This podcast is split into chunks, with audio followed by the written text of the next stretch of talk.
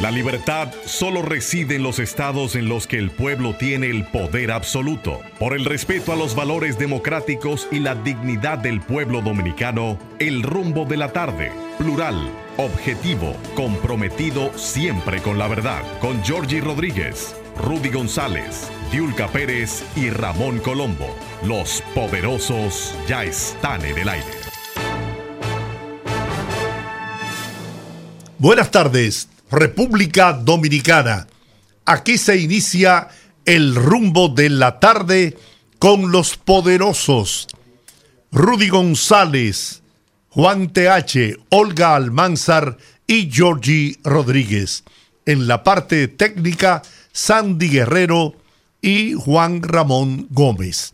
Estamos en Rumba 98.5 FM en la capital dominicana y Premium 101.1 FM en Santiago, la ciudad corazón para toda la región del Cibao. Buenas tardes. Buenas tardes a todos los poderosos aquí en cabina. Buenas tardes también a la audiencia que nos sigue a través de... El micrófono de Olga está cerrado. Uno. Ahora sí. Bueno, decía que buenas tardes a todos ustedes que siempre nos acompañan de 5 a 7 a través de Rumba 98.5 FM. Nosotros, como cada día, complacidos de acompañarles por las próximas dos horas para analizar todo lo que es información y noticia aquí en el patio y allende los mares. Don Rudy González. Buenas tardes, gracias por estar con nosotros nueva vez. Y el cielo está encapotado, como se dice. Eh, hay aviso de lluvias en gran parte del país a consecuencia de una onda tropical que anda por ahí zumbando y hay ocho provincias por lo menos en estado de alerta verde.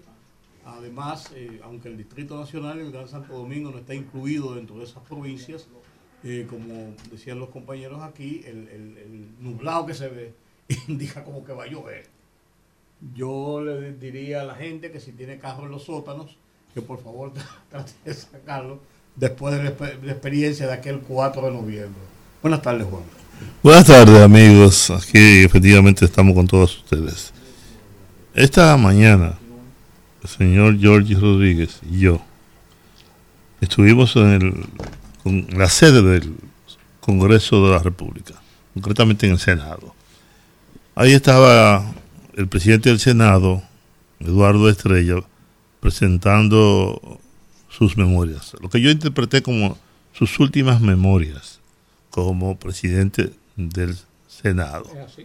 Y porque parece que hay una decisión, un acuerdo en que el próximo presidente del Senado sea Ricardo, el senador, sí, el senador, presidente de la Asociación de Camioneros, de- representando a la provincia de, de Cotuí, Sánchez Ramírez. Sánchez Ramírez. Y él ahí estaba acompañado de senadores, diputados, miembros de la prensa, distinguidos como George Rodríguez. Había funcionarios del gobierno, como la vicepresidenta de la República, doña Raquel Peña, eh, del Tren Judicial, Ministro Paliza, ministros, Doña Milagros, doña Milagros Ortiz. Bosch, etcétera, etcétera.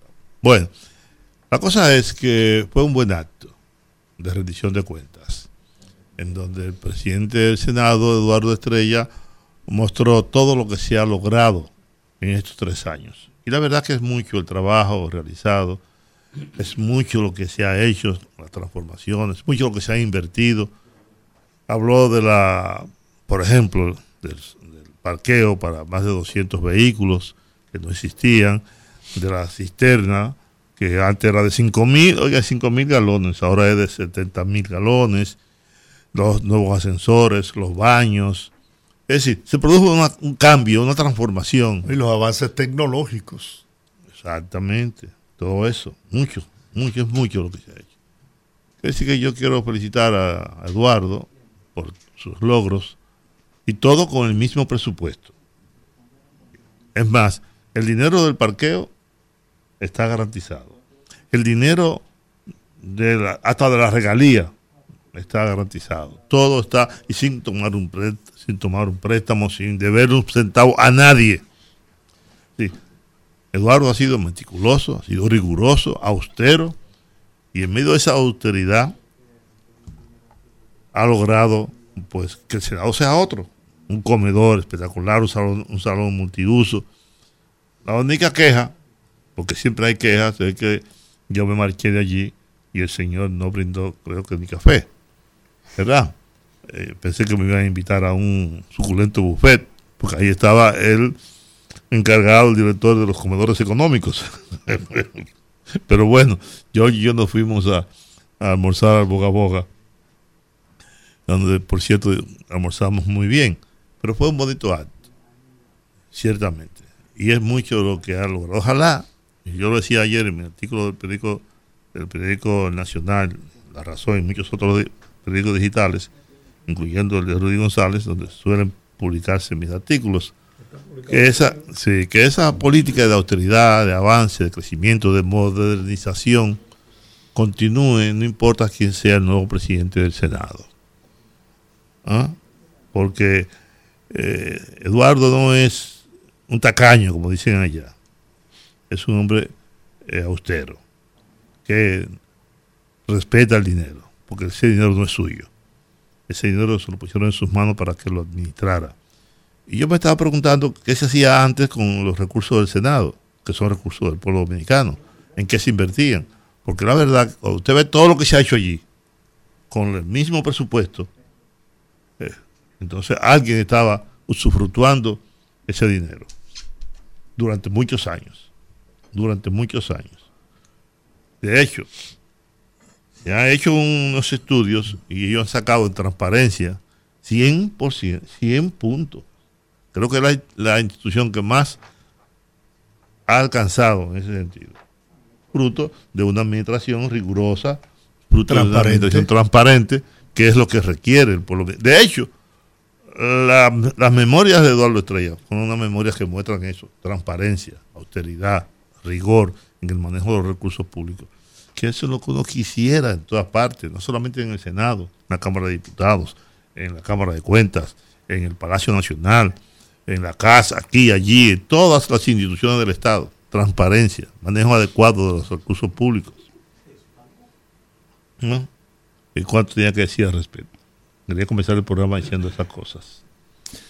Sin dudas. Eh, ser justo lo primero. Claro. Y queréis ser felices.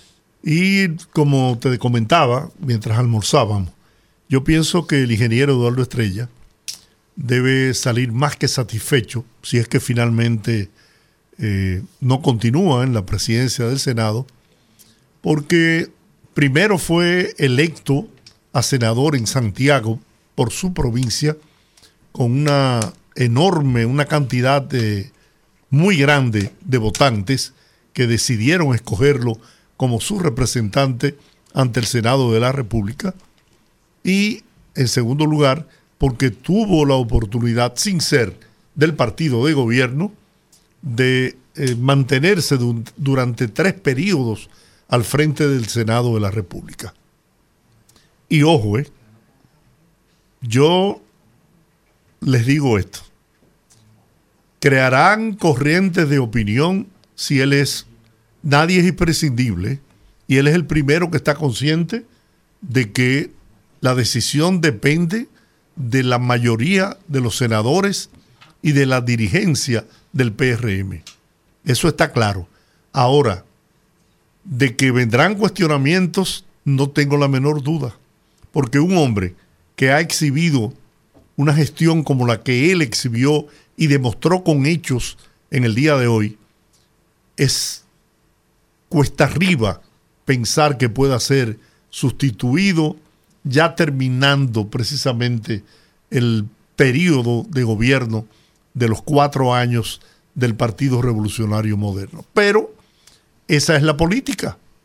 Todo el que va al, al torneo electoral que logra posiciones electivas es con la aspiración de ocupar las primeras posiciones en el Congreso, en los ayuntamientos. Así que si él se tiene que ir, se va a ir en paz y se va a ir con la frente en alto. Yo, que lo conozco desde hace décadas, puedo dar fe y testimonio de que en ese hombre, en ese ser humano que se llama Eduardo Estrella, solo solo hay bondad, generosidad, capacidad, entrega, patriotismo, dominicanidad, pero sobre todo eso, un amor enorme por este país y un hombre con una conducta extremadamente vertical. Hay otros honestos en la República Dominicana, pero yo creo que podrán ser igual que Eduardo, pero más que Eduardo, es difícil encontrar un hombre de sus calidades morales en la República Dominicana. Así que mi abrazo para mi amigo y hermano Eduardo Estrella, porque lo siento así. Bueno, poderosos, y hoy sigue también en, dentro de los temas principales el tema de la operación Gavilán. Ya se tienen nombres de las personas que están implicados. Hasta este momento, 12 empleados de la Procuraduría General de la República, entre los que también se cuentan siete fiscales y cuatro empleados de la Fiscalía de Santiago. Entonces, eh, poco a poco van surgiendo las informaciones acerca de cuáles son los señalados o posibles responsables de esta red que trabajaba pues eliminando fichas y que incluso se ha establecido que este, esta persona, la J, que fue señalado también dentro de lo que fue la amenaza a la procuradora eh, Miriam Germán, pues era una de las personas que había salido beneficiada con limpiarle su expediente, limpiarle su, su récord y que a partir precisamente de que se evidenció durante esa operación de que esta persona pese a que se conocía mucho de su prontuario, no tenía ningún señalamiento anterior ante los ojos de la ley, pues es a partir de esa evidencia que comienza a investigarse y se da con una red que, vamos a ser honestos, es algo que todo el mundo aquí conocía. Ese tipo de prácticas son antiguas y que también se sabía que dentro de esa red había fiscales y empleados internos de la Procuraduría. Vamos a ver cómo sigue desarrollándose esta situación. Pero donde yo quiero llegar con este señalamiento en torno a este tema es, por un lado, ayer vi unas declaraciones de Faride en, torno a lo que la Cámara de Diputados y el Senado de la República se habían convertido con la, la clase de gente, la clase de representante que llega a estos estamentos. Y a mí me parece curioso y me da un poco de preocupación saber qué es lo que nosotros en un par de años, en una década, vamos a entregarle a las generaciones venideras. Por este lado tenemos que instituciones tan importantes en un país como para fiscalizar el tema del delito y la prevención del delito como es la Procuraduría General de la República están infestadas de este tipo de prácticas. Vimos también con este con este tema, con este eh, eh, lo que se hizo también en el caso de la procuradora, que se, también se encontraban elementos tanto del DICRIN como de la Procuraduría y fiscales dentro de este entramado también. Vemos cómo tenemos hoy precisamente un, un, comercial o un, no sé si llamarle una campaña que dice Julio Romero eh, excusándose acerca de sus conductas cuando sucedió esta relación que tuvo con una menor de edad, por no llamarle otro término, porque una menor de edad no puede consentir una relación, eso tiene otro nombre, y ver la forma en que él se excusa, ver también cómo tenemos una diputada señalada por lavado de dinero del narcotráfico y tenemos otro diputado en Estados Unidos señalado, preso también por el tema del narcotráfico, y uno comienza a pensar que muy lejos de que estos estas instituciones que son básicamente parte del ADN de una república, como es el Congreso y como es la Cámara de Diputados, como es la Procuraduría General de la República, como nosotros básicamente a nivel institucional no somos un país.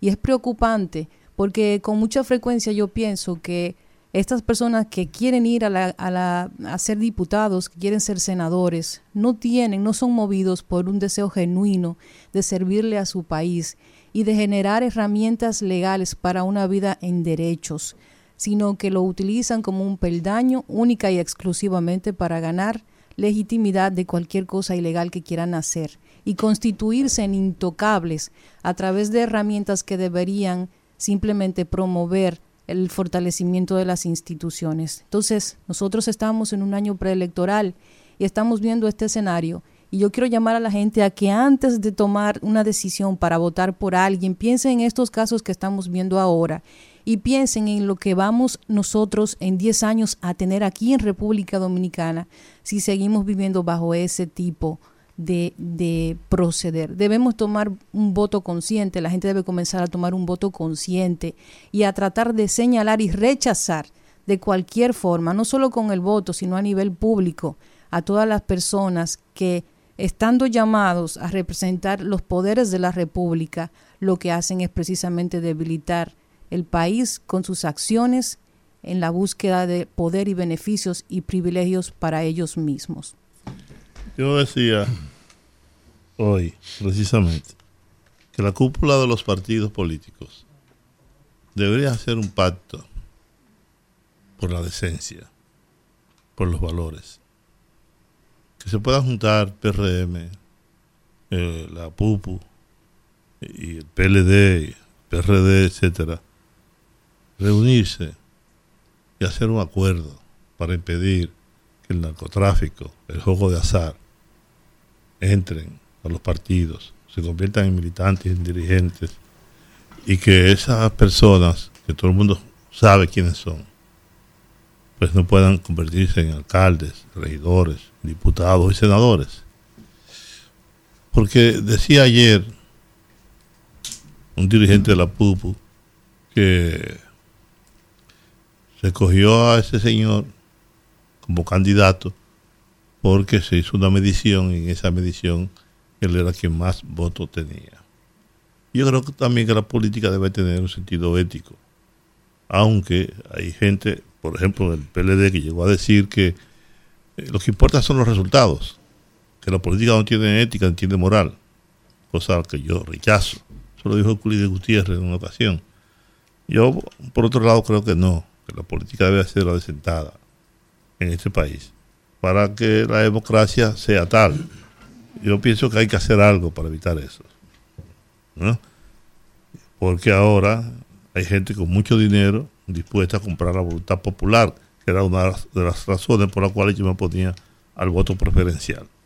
Yo prefiero que volvamos a la lista, a la lista en donde, en cualquier caso, responsable de que se meta un narcotraficante, un asesino, sería el partido. Dice, ah, no, porque ese es su derecho constitucional y por lo tanto lo eligió la gente. La gente lo puede elegir porque la gente eh, vende su voto por, por 500 pesos y un picapollo. Y yo creo que que si hubiéramos sometido al escrutinio público a Hugo Tolentino Díaz, por ejemplo, para poner un solo caso, jamás hubiera salido diputado, jamás hubiera sido presidente de la Cámara de Diputados. ¿Mm? Y así hay mucha gente que dice, no, yo no me voy a meter en eso, porque cuesta demasiado dinero. y, pasa, pasa revista a lo que eran las salas capitulares, en especial el del Distrito Nacional. Ahí habían figuras de un nivel intelectual como pocos. Sin embargo, ya eso. ah, porque era honorífico. Eh, tenemos en la línea, vamos a hablar con Sergio Tulio, que está en la línea. Eh, y pues, yo quería comentar algo, pero voy a hacer después. Sí, pero lo puede hacer ahora. No, no, ah, está. Ah, Servio Tulio está en la línea. Ah. Buenas tardes, Servio Tulio. Jóvenes. Ayer tuvimos el, bueno, el problema de que el celular pues se descompuso Sí, colapsó. No, sí, no, pudimos seguir conversando. No, lo había pagado. Y se lo cortaron la línea. No, sí, inclusive estaba haciendo obra porque me tocaba poner a circular una obra del magistrado en mérito de la Suprema Corte de Justicia, José Alberto Cruzeta, una obra monumental. Y también la de conducir una conferencia magistral de él sobre la nueva ley de casación interesantísima. Sí. Pero la, el, el teléfono celular fue que se le acabaron la pila. Bueno, queremos escuchar tu, tu, tu opinión desde, tu punto de vista. Esta situación que se ha denunciado y que ya eh, el Ministerio Público ha procedido ¿no? a señalar responsables y a someter a la justicia incluso. No, y que se ha dicho que parecería que venía operando desde hace tiempo. Desde hace años. Es decir, no se trata de una estructura que se instaló hace tres meses. Sí. Ni seis meses. Pero siguió operando hace tres meses, un mes y hace tres años. Claro, entonces eh, evidentemente de que se trata de un hecho bochornoso. Y esto tiene una connotación inclusive internacional, desde el punto de vista de lo que es la seguridad. Porque a fin de cuentas muchas de esas personas viajaron a otros países sin ningún tipo de antecedente. Y evidentemente de que aquí va a haber que rendir cuenta en honor a la verdad. Personas que inclusive están generando muchos problemas en esos países. Entonces, yo creo que lo importante es que eso se está enfrentando, porque esas son estructuras de mafia. El problema es que cuando eso se da desde el órgano encargado de perseguir precisamente esas estructuras, evidentemente de que eso tiene una connotación eh, que va más allá de lo normal. Y eso es lo que estamos viendo. Y por eso es que ustedes ven nada que yo creo que la sociedad dominicana, yo creo que en su totalidad, está apoyando las acciones del Ministerio Público, que por primera vez está enfrentando eso. No es la primera vez que eso pasa en este país. ¿eh? No, no, no. Nosotros hemos tenido connotados narcotraficantes inclusive con carnet del DNI. Y con oficiales inclusive escoltándolos. Entonces, evidentemente, de que, muy bien, hasta ahí, bueno, no pudiese no entenderlo, pero verlo desde otra dimensión, pero ya desde el propio órgano, evidentemente, de que eso ha llamado la atención. Y yo creo que este caso debe de servir como ejemplo. O sea, es decir, este debe de ser un precedente que debe de convertirse en un buen ejemplo a los fines de que esa situación no se siga repitiendo. Porque imagínense ustedes, estamos hablando de una estructura que borraba, pero el que es capaz de borrar también es capaz de crear. De crear, claro. Y eso para mí yo creo que es inclusive hasta más peligroso, muchísimo más peligroso. Entonces yo creo que veimos que hoy, inclusive yo estuve con la Procuradora General de la República, hoy en la mañana tuvimos un grupo de personas, y eso se va a llevar hasta el final. En esta ocasión, uno lo que está viendo es que los organismos de inteligencia, inclusive, se han involucrado en esa investigación, a ver cómo se desmonta eso, porque aquí se está dando otro, otro, otra situación, que eso es bueno decirlo ya, viendo ya que se están diciendo eh, estas cosas que son graves, pero también hay que decir otras. Hay veces y no no le y a mí me, yo tengo mis dudas. Hay veces inclusive que el Ministerio Público, que tiene un año a veces y a veces hasta 18 meses, dándole seguimiento a una estructura de mafia, monta un operativo y sucede que se filtra ese operativo y cuando el Ministerio Público va, muchas veces ni siquiera encuentra absolutamente nada. Es decir, esto va más allá que inclusive de lo que se está diciendo. O sea, son muchas aristas que tienen este tipo de práctica que sin lugar a dudas, evidentemente, de que, eh, vuelvo y les reitero, yo creo que eso es llevarlo hasta el final. Y a quienes resulten ser los responsables de eso, meterle todo el peso de la ley. porque si bien la filtración se da muchas veces para advertir a los delincuentes, también las filtraciones se dan desde el órgano oficial también para inculpar a personas y crear un ambiente mediático. Bueno, pero eso se ha visto ya. Sí, es lo que te digo, o sea... Inclusive hay personas que se, han una práctica, de eso. Se ha hecho una práctica que, que la misma autoridad contribuye a ello. A mí no me gusta utilizar esta palabra porque yo tampoco quiero como que me liguen a, a, a un eslogan de la actual administración. Pero eso sí es un cambio. O sea, que desde el Ministerio Público se estén dando esos pasos. Ese sí es un cambio. Ese es un cambio. Porque eso yo creo que nunca había pasado en este país. Desde el órgano persecutor. Entonces, ese, ese es un cambio. Entonces, ese tipo de cambios son las cosas. Por ejemplo, el hecho de que el Ministerio Público ayer sometiera, bueno, ese grupo cosa de la presunción de inocencia. Nosotros no estamos diciendo que esa gente son culpables, pero el hecho de que el Ministerio Público sometiera a personas ligadas a la actual administración, que son representantes de un poder del Estado, ese es el cambio. Eso sí es un cambio.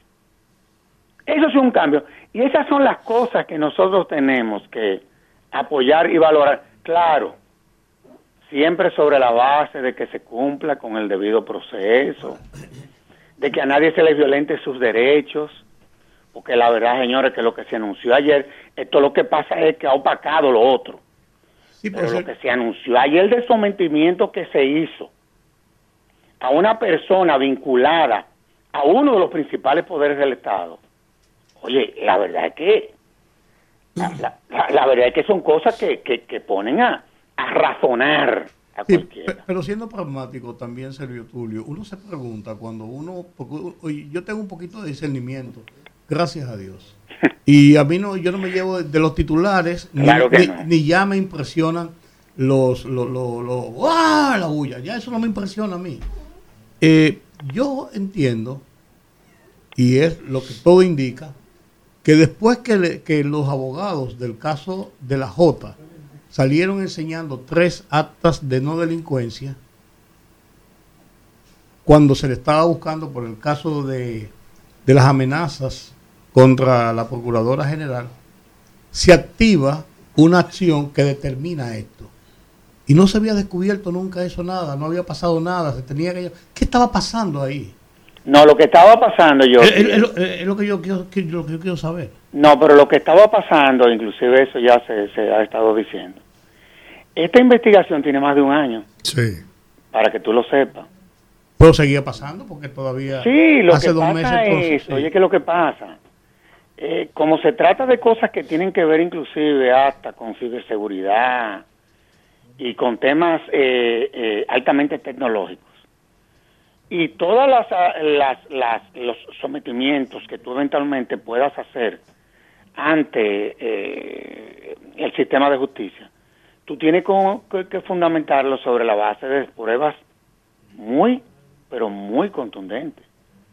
Entonces, habría que determinar ahí. Fíjate que ya el Ministerio Público, aun cuando tiene un año dándole seguimiento a eso, Fíjate que el Ministerio Público está solicitando un plazo de 18 meses y está solicitando que el caso sea eh, considerado complejo. ¿Pero por qué? Porque eso no, eso no son los únicos que están metidos en eso. Esas estructuras son verdaderas estructuras de poder que operan desde estamentos del Estado, con personas que estuvieron inclusive o que fueron parte de otras instituciones estatales. Son verdaderas estructuras. Tú no te imaginas lo, lo complejo que es tú de montar una estructura de esa naturaleza. Servio Tulio, yo me pregunto, ¿y acaso una estructura de las dimensiones que tú señalas y que se ha visto que realmente así es, se puede, se puede instalar una estructura así sin el consentimiento de los poderosos políticamente poderosos? Mira, no necesariamente, honestamente no te lo digo. Porque a fin. Bueno, volvió a caerse la llamada telefónica. Yo quiero decir algo al respecto. La independencia del Ministerio Público, desde mi punto de vista, solo está en la cabeza de doña Miriam Germán y del presidente Luis Abinader. He dicho y he escrito muchas oportunidades, que el cambio debió comenzar con el Ministerio Público, con el sistema de justicia, con el sistema de justicia. Porque yo estoy convencido de que el Partido de la Liberación Dominicana se blindó judicialmente y lo hizo de muchas maneras. Que el, que el Ministerio Público es uno indivisible, de acuerdo con la norma y que ese Ministerio Público, en su mayoría, ha estado dirigido por el PLD a través de Radamés Jiménez, Francisco Domínguez Brito, del, señor que estuvo antes, que el nombre se me olvida con frecuencia, lamentablemente, y de Jan Alain. Y que el cambio debió comenzar con desmontar toda esa estructura de fiscales que durante 20 años designó el PLD para protegerse judicialmente, para que no pudiéramos luego hacer justicia. Y se pone de manifiesto cada día, a tal punto de que ya a tres años, a tres años de investigación y demostrar casos, expedientes y demás, no hemos podido, llenando, cumpliendo incluso con el debido proceso del que habla Servio Tulio, del que hablan los abogados, que los casos adquieren el carácter de la cosa irrevocablemente juzgada. A tres años. Y hay casos que tienen cinco años y seis años. Y aún no se logra. ¿Por qué? Porque esa estructura, él está ahí, me estoy yendo, yo creo que me oiga. Es lo que yo pienso al respecto. ¿no? no fue desmontada. Y como no fue desmontada, nos vamos a encontrar con estructuras como esta que se está denunciando ahora. Yo estoy seguro que eso no, eso no tiene un año ni dos años. Eso tiene mucho tiempo. De igual manera se hizo, se hizo, se hizo con, las, con las auditorías, que hay 66 auditorías mal manejadas y que incluso el propio Cámara de Cuentas iban abogados y técnicos a maquillar las, las, las auditorías. Sí, estamos hablando de toda una estructura a nivel, de, a nivel del Estado dominicano para garantizar la impunidad de un grupo de ladrones. Esa es la verdad, Servio Tulio. Servio. Oye, qué bregada habla de esto. Eh. Ayer se me cae la cae la llamada ya. Es un tema complejo. Seguimos escuchando tu opinión. No, yo decía que lo, lo, lo, importante de todo esto, no, y la magnitud del problema no somos nosotros lo la que la estamos anunciando, que son las propias autoridades. Cuando tuve a la fiscal del distrito decir ayer que personas de su departamento también están involucradas en eso. Yo no sé si ella también. Bueno, yo no quisiera emitir ese juicio. No, pero yo soy yo que lo estoy diciendo. Bueno, pero cuando tú ves que, que, que, que, que, eso se anuncia, evidentemente, de que, señores, es una estructura compleja. Lo importante, lo importante es que eso se desmonte y que sometan a la justicia a todo el que tuvo que ver con eso. Porque eso es una traición al Estado, se llama eso. eso esa es la verdadera traición traición, eh, se habla de que de la traición a la patria. Bueno, perfecto. Pero esta es una traición al Estado dominicano. Cuando una institución del Estado se involucra con el crimen organizado, o sea, miembros de esa institución, no la institución en sí, sino miembros de una institución, evidentemente de que eso se trata de una traición al Estado. Claro. Esa es la realidad. Y eso es lo que estamos viendo. Y yo entiendo, Rudy, que lo importante es que esto se esté dilucidando.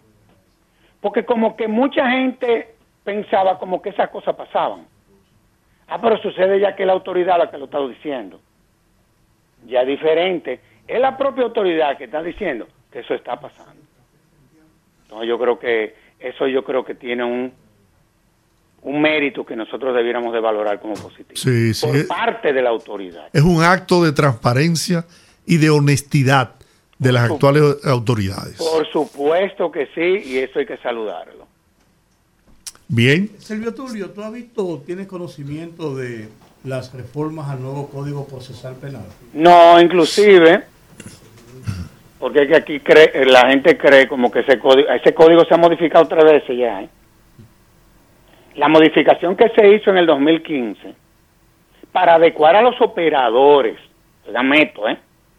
Para adecuar a los operadores al código. Al código se le modificaron 92 artículos. Y el año pasado se le modificó, perdón, este año se le modificó un artículo. Entonces, yo lo que he dicho es que si, bueno, si se van a embarcar en eso, es bueno que tomen en cuenta a los operadores, a los jueces fiscales, a los defensores públicos y a los policías, que son los que van a implementar esa legislación. Pero tú has dicho, un código procesal penal no previene, ni siquiera es una herramienta que sirve para tú definir políticas de prevención. Pero tú un has código dicho, procesal penal interviene. Lo que hace es, es regular lo que, la, lo que desde la Constitución se establece. Eso fue lo que hizo el código. pero Tulio, tú has dicho, y tienes razón, que el código no es el responsable de la ola de asaltos, crímenes y delitos que puedan cometer en la República Dominicana. Aquí tenemos un problema bastante serio que es el populismo jurídico Claro. eh, y legislativo. Hay un problema con esto, vamos a aumentar las penas, vamos a cambiar el código. No, vamos a aplicar las leyes que ya tenemos aprobadas. Lo que hay que implementar. claro, vamos a darle rigor, es responsabilidad. Implementarlo. Porque a fin de cuentas, quienes hemos... Yo fui miembro de la Comisión de Seguimiento de la Reforma Procesal Penal. Inclusive esa comisión se desmontó cuando llegó el presidente Medina. Bueno, perfecto, no hay ningún problema. Ya el código se estaba implementando. una ley es una hipótesis de trabajo. Eso lo coge una ley. Ahora, si los operadores no la implementan de una manera, por ejemplo, ese código, una de sus finalidades era la de disminuir los presos preventivos. Y sucede que aquí hay en porcentaje más presos preventivos que antes de que ese código se promulgara. 60 y tanto por ciento. Pero esa es la realidad de todo esto. Entonces, la, la implementación del código se desnaturalizó. Y por eso yo siempre he propuesto es bueno que los actores y el gobierno, porque esto es un problema de Estado, se sienten. Otra cosa, nosotros aquí tenemos una violencia estructural. Me explico. Aquí hay cientos de miles de jóvenes que ni estudian ni trabajan. Nosotros como país tenemos el mayor número de embarazos en adolescentes. Nosotros tenemos unos focos de personas que, teniendo una situación de salud con relación al consumo de droga, no deja de ser una bomba de tiempo. Nosotros tenemos problemas muy serios, que son los que real y efectivamente están causando esta situación. Entonces, esas son las cosas que tenemos que poner sobre la mesa. Y por eso que ustedes ven que los niveles de delincuencia suben y bajan. Eso es cíclico. Suben, bajan. Suben, bajan. Porque tenemos una violencia estructural. ¿Son que salir a la calle? Esa es la realidad. Ahora, queremos poner el tema sobre la mesa. Oye, pero eso está fantástico. Pero con los operadores. Con los operadores y con especialistas. Vivimos de plan piloto en plan piloto. No, porque que tenemos que tomar en cuenta a los operadores.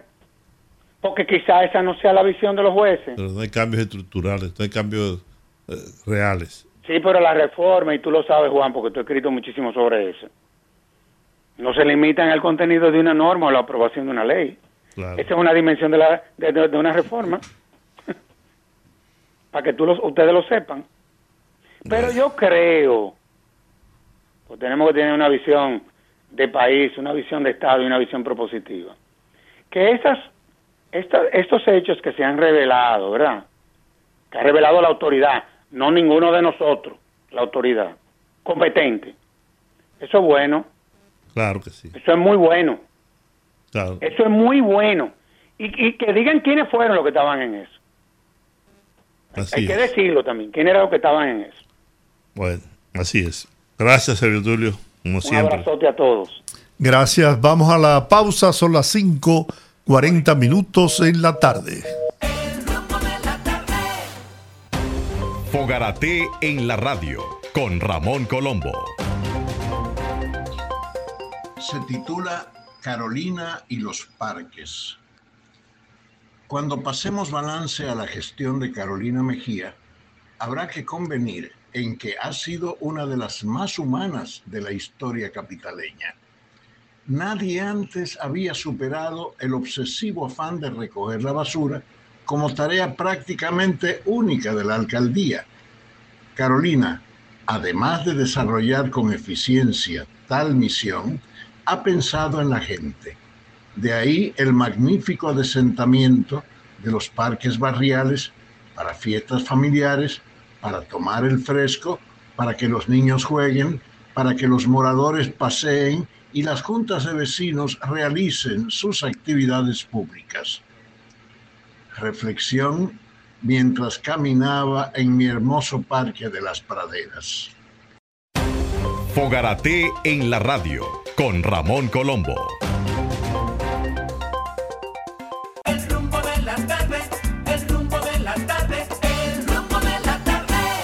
Bien, seguimos en el rumbo de la tarde. Vamos ahora a hablar de un deporte que antes era considerado un deporte de las élites.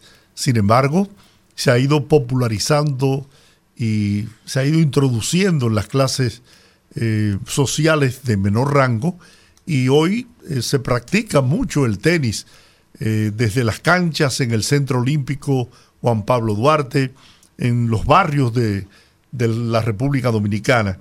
Y hablando de tenis, el Santo Domingo Tennis Club, mejor conocido como La Bocha, ayer en una rueda de prensa hizo el anuncio de la séptima edición del RD Open, el torneo ATP Challenger más grande de Latinoamérica que tendrá lugar del 6 al 13 de agosto próximo, ahí en La Bocha. Para hablar sobre esto, el director de prensa de ese evento de el RD Open es nada más y nada menos que Michael Monegro, una persona querida por todos nosotros. Michael, buenas tardes, bienvenido. Muchísimas gracias, don Giorgi. Saludos a todo el equipo y también al público en sintonía. Gracias por esta oportunidad. Estuvimos el año pasado por aquí anunciando Sí. también la sexta edición, el retorno después de pandemia del RD Open, eh, que reparte 160 mil dólares entre los participantes y otorga 125 puntos al campeón de sencillos. Y esta vez tendremos a un ex top 10, tendremos a Fernando Verdasco, español, que fue ganador de grandes eventos, hizo semifinales del Abierto de Australia, o sea que otra vez tenemos una buena cartelera de partidos, buenos jugadores. Y, seguimos siendo el evento que catapulta muchas carreras porque luego de venir al RD Open muchos jugadores se han destacado en la élite del tenis mundial como Casper Ruud, el caso del campeón del año pasado, Pedro Cachín, Tomás Echeverry, que hizo por ejemplo semifinales el año pasado y este año hizo cuartos de final en Roland Garros, o sea que otra vez eh, tendremos una buena cantidad de jugadores élite del tenis mundial y usted tendrá la oportunidad de verlos a partir de este domingo ya. El torneo empieza oficialmente el día 6. De domingo a domingo. Exacto, pero el domingo jugamos clasificación, o sea, ese día es para que usted vaya a ver los jugadores, la entrada es gratis ese día y ahí podrá ver los entrenamientos, ir viendo cómo están las canchas y todo eso. Pero ya la competencia de, por el campeonato inicia el lunes, lunes 6 hasta el domingo 13. El precio de entrada para ver la competencia. Bueno, desde el lunes hasta el miércoles el precio de las boletas es 460 pesos. Desde el jueves hasta el domingo 785. Eso es precio por día. Usted paga esa boleta y podrá ver todos los partidos De esa día. jornada. Por ejemplo, el lunes probablemente tendremos 12 partidos, o sea, usted podrá ver todos los partidos. Y hay un precio general por toda la semana de 3.355 pesos, que incluye entrada cada día a todos los partidos, todas las canchas. Las puntuaciones que se logran en, en este torneo tienen eh, validez para los rankings. Sí, claro que sí. nacionales internacionales. Internacional, claro que sí. Para el ranking ATP, de hecho, ha habido jugadores que han entrado fuera de los 100 del mundo. Cuando ganan el torneo o participan en él, entran al top 100 porque suma puntos no solamente ganar, sino avanzar cada ronda del torneo, le otorga puntos a los jugadores.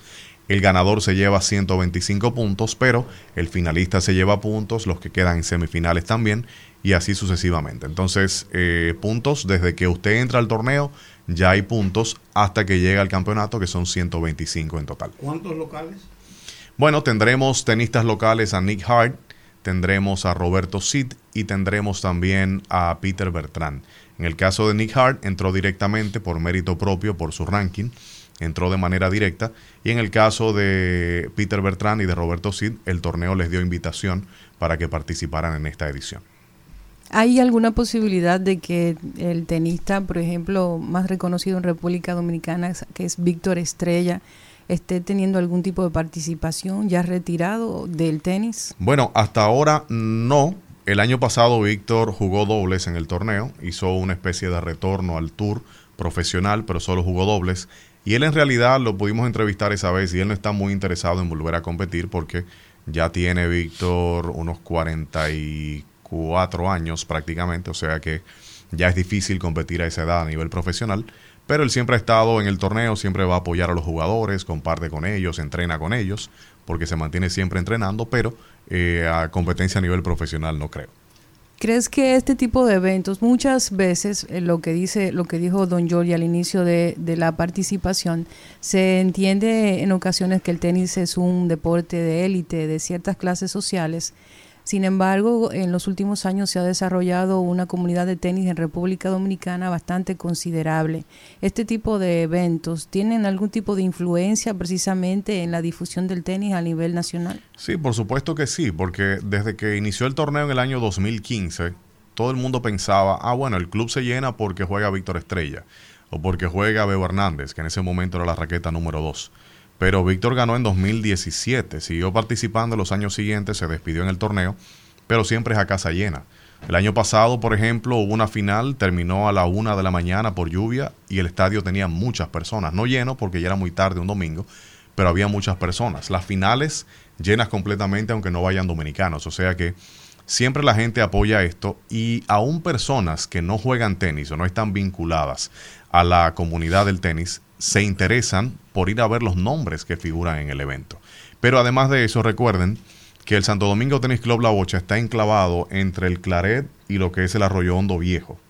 Entonces, muchos niños que están en el sector El Claret aprenden a jugar tenis en La Bocha. O sea, no juegan básquetbol, no juegan béisbol, juegan tenis. Porque van de boleritos a La Bocha, se enamoran del deporte y ahí se desarrollan. Rafael Moreno es un ejemplo de eso, quien fue raqueta número uno hace muchos años. Johnson García viene de esa zona también. O sea que, en general, eh, la bocha ha servido para que muchos jugadores se desarrollen, muchos niños se enamoren del tenis y empiecen a competir. Y por supuesto, los boleritos que también participan en estas ediciones del RD Open, pues están de cerca con jugadores profesionales de alto nivel y hacen que se encariñen muchísimo más con el deporte. Aquí tenemos todavía la percepción del que el tenis es de ricos porque el tenis nació en un club. El tenis nació... El ¿Ah? golfito, el gol, el Aquí era el tenis golfito, club, sí. tenis club. Usted sabe que hicieron un... Hay un golfito todavía que lo util- utilizaron el nombre anterior como para mantener la tradición, pero abrieron un, un club también con un par de canchas ahí en Gascue que se llama igual, Golfito Tennis Club. Entonces, pero a nivel internacional, como crece el tenis es en Wimbledon, o sea, en Inglaterra, y de hecho todavía sigue siendo un club bastante cerrado, y por eso la gente cree que el tenis es de ricos, pero aquí el tema se trata de que tenemos pocas canchas públicas, pudiéramos tener más, pero las canchas que tenemos son de baloncesto, tenemos un play de béisbol, una cancha de voleibol, y por eso canchas públicas tal vez tengamos 30 como mucho en, en Santo Domingo. Centro Olímpico hay varias. Centro Olímpico tiene 11, Parque del Este tiene 13, son 24. Y fuera de eso, aquí no hay 10 canchas más en la capital. Entonces, por eso es que el que quiere practicar tenis tiene que ir a un club y ahí ¿Cuánto va. tiene la bocha? La bocha tiene dos, tiene alrededor de 10 canchas la bocha. Pero es un club. Sí, sí, claro. Entonces, el country club tiene sus canchas. El, gol- golfito creo que tenía dos canchas. Sí, ahora hay dos canchas también. El Club Paraíso tiene dos canchas, o sea, Naco también. el Naco tiene cuatro por un lado, dos por otro son seis. Casa de España tiene. Casa de. España tiene muchas. Entonces, por eso la gente entiende que el tenis es de ricos, porque todo el que quiere jugar tenis tiene que ir a un club, porque las canchas públicas no dan abasto. Yo recuerdo el Golfito Tennis Club. Ahí eh, jugaban los mellizos Ravelo. Sí, Fernando y su hermano, sí. que fue presidente de los Tigres, gloriosos Tigres del Licey. Y sus hijos continuaron la tradición. Sí. Fernando José, Ricardo, Contables, todos. sí. Eh, no, abogados. Abogados. Bueno, trabajaron en las rentas. Sí, pero abogados. Y entonces, bueno, yo recuerdo, yo era un pequeñuelo. Y mis primos, eh, Rico Hanna, eh, Magali Hanna, que Dios la tenga en la gloria, que es la madre de, de los Rabelos, de, los sí. Fernando José. y- Y tengo buenos recuerdos ¿no? del, del golfito ahí en la Bolívar, que daba también a la calle Socorro Sánchez. Sí, y ahí en el caso de los Ravelo tiene mucha tradición, porque José Ravelo, que es de esa familia también, Sí, fue capitán del equipo de, de Copa Davis, la selección nacional de tenis. O sea que históricamente han estado. y Fernando ligados. y José, los Claro. mellizos. Fernando incluso se entrenó en, en Miami también por mucho tiempo. Sí. O sea que es una familia de mucha tradición en este deporte. Bueno, ¿Cuándo comienza?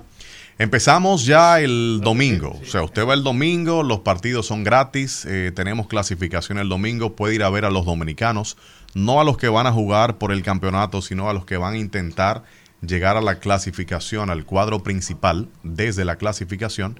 Y ahí tendremos eh, dominicanos, tendremos también extranjeros y por supuesto, ya desde mañana, por ejemplo, van a estar entrenando muchos jugadores. Y ya el Hay, domingo- hay raquetas jóvenes importantes que puedan escalar a posiciones eh, Bueno. en, el, en el ranking. Bueno, en el ranking ahora mismo le diría que no, porque cuando hablamos de jóvenes tenemos que hablar de chicos de 16, 17 y todavía eh, son juniors. O sea, ya para jugar profesional pueden hacerlo. Por ejemplo, el caso de la primera raqueta nacional, Nick Hart, tuvo su primer punto profesional en el ranking internacional a partir de los 15 años. O sea, fue un fenómeno. Y, pero esa, esa realidad no es la que tenemos siempre. En el caso de los chicos que vienen subiendo, hay muchos. Está Emanuel Muñoz, está por ahí también, eh, bueno, hay varios. Ahora los nombres no me llegan a la cabeza, pero sí hay varios. Y Nick Hart, por ejemplo, que es la principal raqueta, que aunque usted lo oiga, Nick Hart es tan dominicano como usted y como yo. El papá es de Luxemburgo, pero él nació en Puerto Plata. Y, y Nick eh, tiene apenas 22 años, o sea que es bastante joven. Eh, Peter Bertrand es del 96, si no me falla la memoria, o sea, tiene unos 27 años. O sea que son jugadores jóvenes que todavía tienen mucho que brindar al tenis de la República Dominicana, pero detrás de ellos también hay otra generación que, que puede dar buenos frutos. Ahí vi, ahí vi un, un español de Zaragoza, creo, Ujú. Que se ha convertido en un fenómeno. que Ah, ese es Carlos Alcaraz, ¿no? Carlos El Alcaraz. nuevo número uno Sí. del mundo, sí. Sí, es un fenómeno, es un fenómeno. El año pasado ganó un Gran Slam, fue número uno del mundo. Es uno de los más jóvenes en ganar un torneo grande y ser número uno del mundo. Y vamos a ver ahora, porque ya que Federer no está, que Nadal está casi fuera y que Djokovic está ya a par de años de salir, ahí tiene que haber un relevo generacional y él está ocupando esa posición y, y la gente le gusta mucho el juego de Alcaraz. Se está disfrutando mucho eso. Bueno, entonces repetir días, horarios de los juegos y motivar a la gente a que vaya a visitarlos. Claro que sí, desde el domingo, desde este domingo tenemos entrada gratuita el domingo por la clasificación, ya a partir del lunes hasta el próximo domingo 13, pues tendremos los partidos del campeonato. Estará por ahí Fernando Verdasco, los tenistas dominicanos, Federico Coria, muchos jugadores muy buenos. Los precios de las entradas ya los dimos, desde 460 hasta 765 pesos están a la venta en Huepa Tickets y también en nuestras redes sociales RD Open Tennis en Instagram y también la web rdopentennis.com. Bueno, Michael Monegro, gracias por venir hasta aquí a dar todas estas informaciones que sé son de interés para una gran parte de los dominicanos. Gracias a ustedes por la invitación.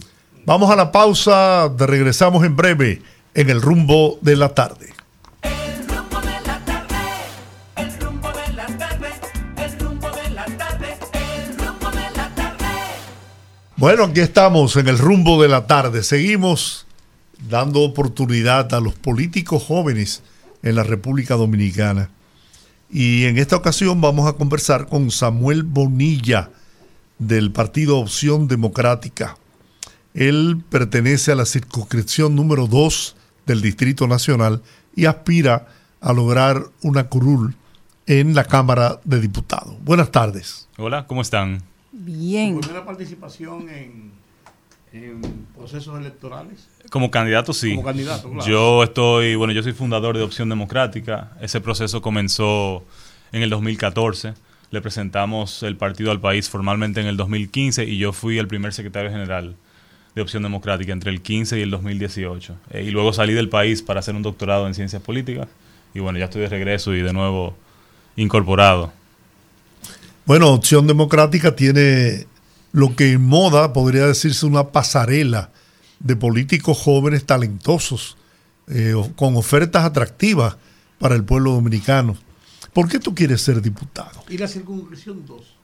Eso es Arroyo Hondo, Sí, toda esa ¿dónde zona. tú- eh, tú- Bueno, no, ocupa Cristo partes, Rey, ocupa claro. muchas partes por eso. Sí, porque tiene zonas. Sí, zonas y zonas. Sí. Son, son muchas preguntas. Bueno, comienzo por la, por la primera. Opción Democrática es un partido definitivamente distinto en el sentido de que es un partido que, que tiene una diversidad de, de personas en sus diferentes eh, estamentos, muchos jóvenes, muchas mujeres, eh, personas que tradicionalmente no, no participan de la política y nosotros entendemos que eso nos hace un partido más fuerte y con más capacidad de representación. Entonces, sin dudas, ahora yo creo que van a haber muchas caras, muchas personas preparadas que le van a hacer propuestas al país, que van a tener la capacidad de conectar con un electorado que está hambriento de propuestas, que, que está necesitado de una política más cercana eh, y más afín con, con sus necesidades. Eh, yo soy candidato a diputado por la circunscripción 2 del Instituto Nacional, que es eh, efectivamente una demarcación grande, muy grande eh, y bien variopinta, más parecida al país.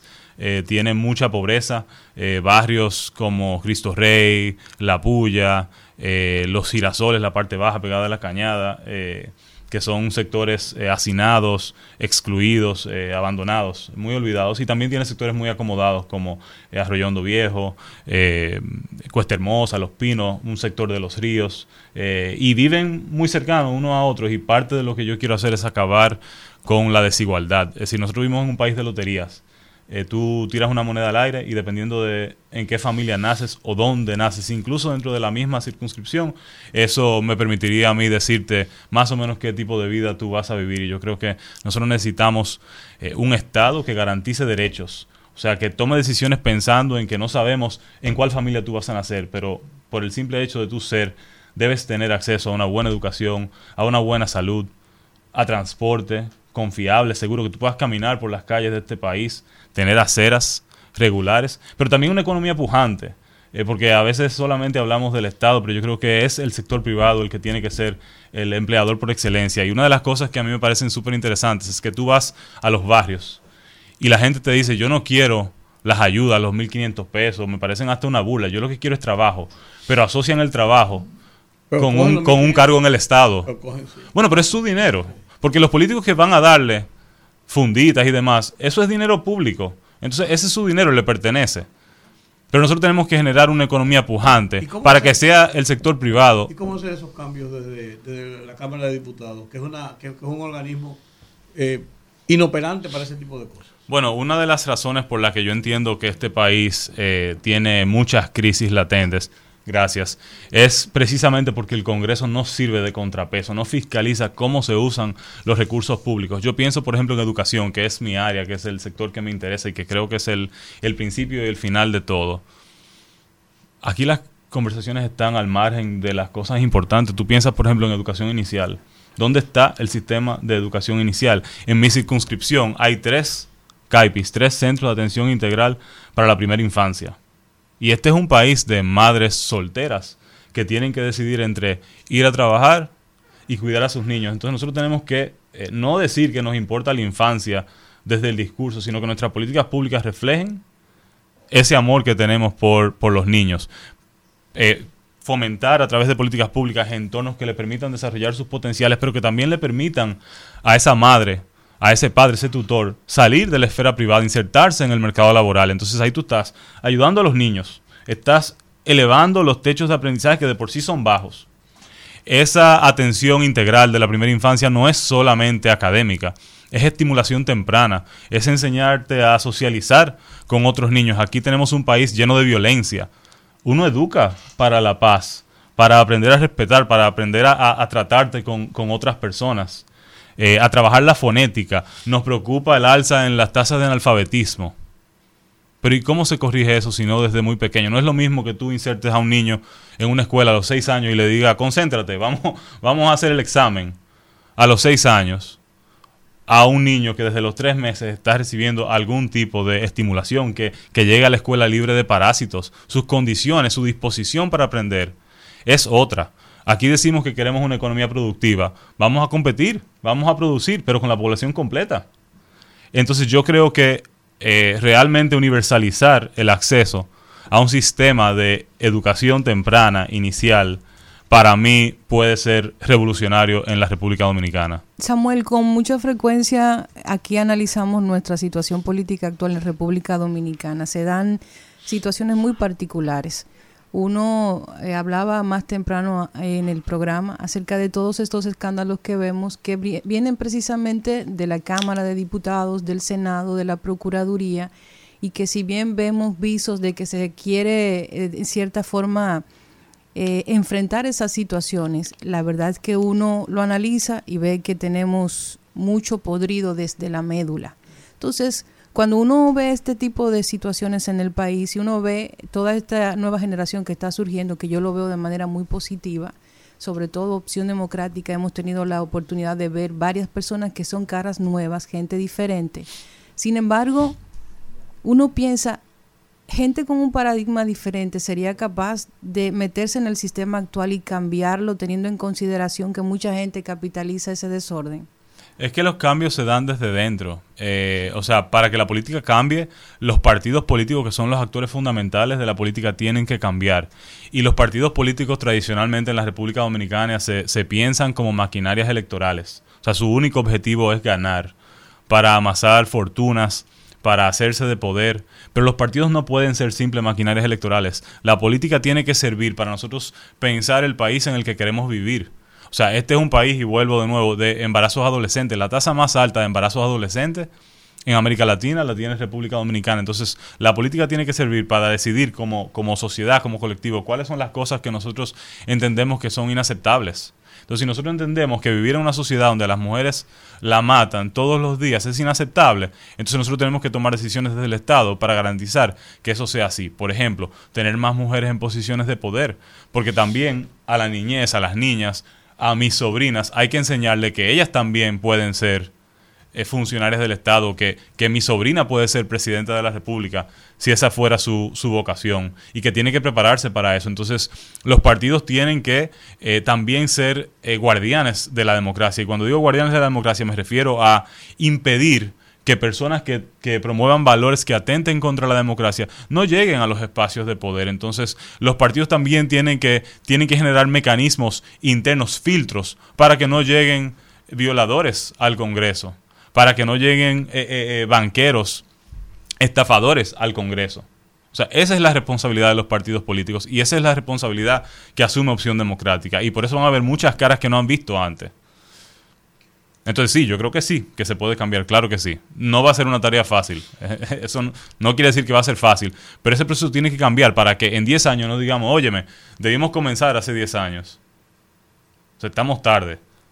¿Cómo van a hacer la elección en Opción Democrática? Ya son, eh, ya lo tienen ya preseleccionado, se, eh, ¿cómo se llama? Hay se reservaron, internas. se reservaron eh, eh, esos cupos. La escogencia Eh, de los candidatos. Bueno, si- como- sin duda ese, ese, ese es un problema que Opción Democrática no, no tiene, que los partidos grandes sí tienen, porque ellos tienen más eh, candidatos que, que cargos selectivos. Nosotros tenemos menos personas, entonces nosotros nos reservamos eh, unas cuantas posiciones de candidaturas que, que ya sabemos que tenemos. Eh, estamos ahora en procesos de... En, diseñando los procesos de alianza. Nosotros ya tenemos una alianza con el Frente Amplio. Eh, y tenemos alianzas locales con dos o tres eh, movimientos eh, en demarcaciones puntuales sobre la base de candidaturas que nosotros entendemos que son valiosas para la República Dominicana. Entonces lo que estamos ahora es fortaleciendo las boletas, pero ese, ese problema pero si tuviéramos, digamos, 5.000 personas que, quisieran eh, concursar por esos cargos, entonces yo creo que la primaria siempre, o sea, nosotros siempre apostaríamos al mecanismo más democrático, o sea, aproximarnos a ese proceso electoral que se va a dar en el 2024 y la primaria es el, yo creo que el método más, más democrático. Obviamente, además de los partidos, otro elemento que hace falta en la política dominicana es un árbitro más fuerte y un árbitro que quiera asumir el papel de árbitro. Yo siempre digo, le digo a la gente, como para que entiendan, es como un juego, eh, como tú juegas Monopolio y siempre hay alguien que tiene que ser el banco. Y cuando tú sabes que el que hace de banco es un tramposo, ese juego no dura 10 minutos. Y Monopolio es un juego largo, como la democracia. Y uno va mejorando y se va desarrollando el músculo democrático. Uno aprende a jugar eh, con las reglas. Entonces nosotros necesitamos un árbitro que también eh, defina reglas eh, más democráticas y las haga cumplir. Tanto el árbitro como los partidos, porque aquí, por ejemplo, uno de los problemas que tenemos es que el dinero parecería ser el elemento más importante en la política. Y los mismos partidos que hoy albergan, digamos, protegen, son cómplices de esos violadores, de esos estafadores, son los partidos que no quisieron cambiar las reglas electorales, que no quisieron ponerle topes más bajos a los, a los gastos en, en la campaña. Y por eso la semana antepasada yo presenté mi primer proyecto de ley, se lo entregué a José Horacio Rodríguez, que es mi compañero de partido y nuestro legislador en el Instituto Nacional, y ese proyecto de ley lo que busca es la celebración obligatoria de debates presidenciales en la República Dominicana, porque yo creo que un demócrata eh, debe querer hablar con la población a la que quiere representar. Entonces, eh, ese espacio, la Junta tiene que garantizar un espacio que sea equitativo, que sea imparcial y que sea de libre acceso para todo el mundo. Porque aquí tenemos un expresidente que ha gobernado tres veces ya la República Dominicana y quiere optar por una cuarta. ¿Por qué? Que le diga a la gente por qué, por qué merece él ser presidente. Tenemos a un presidente de turno que quiere repetir cuatro años más, aunque no lo ha dicho, pero sabemos que eso es lo que va a decir. ¿Por qué? Porque cuando yo voy a los barrios, yo lo que veo es un descontento, yo veo eh, a, un, a una población incómoda que siente a un liderazgo político distante. Y tenemos también candidaturas nuevas como la nuestra, que es una joven preparada, y ella también tiene que decirle al país por qué quiere ser presidenta. Porque no se trata de acomodarme a mí, se trata de tomar decisiones que le den herramientas al electorado para que tome mejores decisiones. Y también obligar a los candidatos y las candidatas a exponer sus ideas, pero no solamente exponerlas, contrastarlas, porque los debates tienen que ser contradictorios. O sea, no es una exposición. Se oye muy bien, pero tú no puedes establecer una regla de juego de que el debate sea en tal o cual forma. En tal caso, si se, si se, si se aprobara. Por una razón sencilla, sería muy bueno para, para la sociedad, porque tú no puedes establecer una gente que vaya obligatoriamente a contradecir a su contrario. No, yo no, estoy eso- dici- yo no estoy diciendo que la participación de los candidatos es obligatoria. La Junta tiene la obligación de celebrar debates, tener el escenario ahí listo para quienes entiendan Eso es lo que te- eso es lo que te- que quieren presentar sus propuestas. Y en la medida en que ese espacio exista y se normalice, yo le garantizo que va a ser mucho más costoso para que un presidente o la persona que, que esté puntera en las encuestas diga yo no quiero ir. No, pues lo dicen. Porque además es el fruto de una cultura antidemocrática. La República Dominicana es víctima de un legado de autoritarismo. Porque eso solamente, el que no va, es una persona que se entiende por encima del juego de la política, por encima del electorado. O sea, eso es una, No, eso es una es conducta antidemocrática. también es Y, una y es una estrategia. una estrategia política. Pero en Y ningún país desarrollado, los principales candidatos se ausentan de los debates. Hay otros que se retiran cuando ya han dicho que van. Y, y- y los que no van, pagan el precio. Y acaba de pasar en España, por ejemplo. Claro, este es el caso que te iba a decir. Acaba de pasar. Y hay quienes dicen, no, que el debate no. Eh, hay gente que dice, no, que el debate se presta para manipulación mediática, pero manipulación mediática aquí hay todos los días, en cualquier espacio. No, que el debate no tiene impacto. Eso solamente en España, decía un analista, eso va a impactar un 2, un 3%. Pero un 2, un 3% es muchísimo. Imagínense que Opción Democrática saca un 2, un 3% en su primera participación en la política. Eso es muchísimo. O que pase de 10 a 12, o que pase de 49 a 51. Entonces todo depende del lente con que se mira. Pero yo creo que aquí hay una ciudadanía que quiere escuchar a sus candidatos y sus candidatos. Eh, Alianza, eh, eh, la Asociación Nacional de Jóvenes Empresarios publicó un informe que precisamente rescata el descontento de la juventud con la política. Pero una cosa que sí dicen los jóvenes es que ellos sí están de acuerdo, el 70% está de acuerdo con la celebración de debates electorales. Porque es una juventud que, por cierto, es el segmento electoral más importante que posiblemente va a definir esta próxima contienda, que están interesados en saber cómo piensan sus liderazgos Yo políticos. creo que el debate es interesante. Lo que a mí me, lo que a mí me, me- me mueve de cómo se han promovido los debates en República Dominicana es que sus promotores, y esa es mi apreciación, lo han hecho más buscando ganar un escenario, ellos como tal, que lo que puede generar el debate. Entonces, por eso no ha sido una cosa tan rigurosamente eh, casi obligatoria que lleve a un candidato a plantearse un debate. Esa, esa es la idea que yo he, que yo he percibido. Mira, yo a mí me parece eh, loable, yo celebro la iniciativa de Ángel, por ejemplo, a propósito de Ángel, que es la organización que en el pasado ha celebrado... Yo no digo a nadie. No, no, los debates, pero nosotros no podemos depender de que una entidad privada entienda que este año tocan debates o que diga yo tengo recursos o no tengo recursos para celebrarlos. Esa es la responsabilidad del Estado. O sea, en democracia, los actores toman medidas, generan mecanismos para garantizar la participación de la gente. Por ejemplo, por ejemplo, Opción Democrática entiende que los jóvenes y que las mujeres son importantes en la política porque la democracia los incluye. La so- ellos son parte de la sociedad.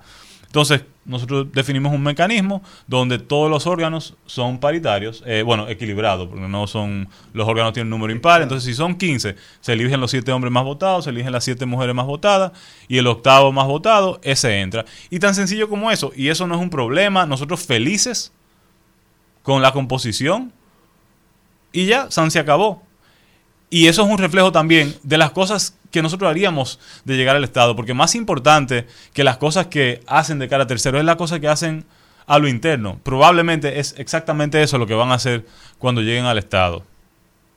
Samuel, eh, gracias por haber venido hasta acá. A ustedes. Y feliz. éxito en tus aspiraciones, ¿no? A llegar a la Cámara de Diputados. Yo creo que gente joven con, con talento, con pasión, con voluntad política hacen falta para seguir desarrollando este país. Gracias, yo cuento con ustedes. Bien. Vamos a una pequeña pausa, regresamos en breve. Bien, aquí estamos de regreso en el rumbo de la tarde, señor TH. Muy bien. Digamos pues. Bueno, señores, yo creo que sin dudas eh, mucha gente nueva en la política, me gusta eso, me, me, me da un poquito de esperanza. Eh, yo particularmente no soy muy del ala progresista en el sentido de, de algunas agendas que se promueven desde este tipo de partidos, pero debo reconocer que definitivamente eh, Opción Democrática ha tirado al escenario público una serie de propuestas bastante interesantes que vale la pena por lo menos estudiar. Economista, economista Samuel Bonilla. En los Estados Unidos, la jueza Motsila Utpayaya aceptó este jueves dejar en libertad al expresidente de los Estados Unidos, Donald Trump, luego de marcar las condiciones para su liberación y fijó la siguiente vista contra el exmandatario por su presunto intento de revertir el resultado de los comicios del 2020 para el próximo 28 de agosto, o sea, dentro de tres semanas. Donald Trump, de 77 años, se declaró no culpable de los cuatro cargos de lo que está imputado, que son conspiración para defraudar a Estados Unidos, conspiración para obstruir un procedimiento oficial, obstrucción e intento de obstruir un procedimiento oficial y conspiración contra los derechos ciudadanos. Del cargo 1 al 4, ¿cómo se declara el señor Trump? Dijo la jueza, según los periodistas que se encontraban en el interior de la sala, a lo que el exmandatario elevó su cabeza y contestó no culpable. Por la primera de esas acusaciones se le podría, le caer una pena máxima de cinco años de cárcel, por la segunda y la tercera 20 años de prisión respectivamente y por la cuarta hasta 10 años de prisión. Durante la sesión Donald Trump estuvo sentado en la sala junto a sus abogados John Lauro y Tom Blanche y a unos pocos metros del fiscal Jack Smith. Al comienzo de la sesión, la magistrada le hizo una serie de preguntas de rigor sobre cuál es su nombre, su edad y si consumió drogas o alcohol, ante lo que Trump respondía que no. Eh, acto seguido se leyeron los cargos criminales, bla, bla, bla, bla. En esta causa, el exgobernante está imputado por los sucesos ocurridos en las elecciones del 3 de noviembre del 2020, que perdió frente al demócrata Joe Biden, y después por los episodios del 6 de enero del 2021, cuando una turba de seguidores irrumpió en el Capitolio cuando se celebraba una sesión de las dos cámaras del Congreso para ratificar la victoria de su contrincante. Bla, bla, bla, Le están bla. haciendo, le están haciendo la campaña a Donald Trump. Gratis. se la están haciendo en cierto modo porque lo están poniendo en la palestra, pero la verdad, la verdad es que el cúmulo de cargos que le están cayendo a Donald Trump encima eh, podrá, pondrá a pensar a no poca gente. La ventaja quizás de Donald Trump en este proceso es que su contrincante es Joe Biden.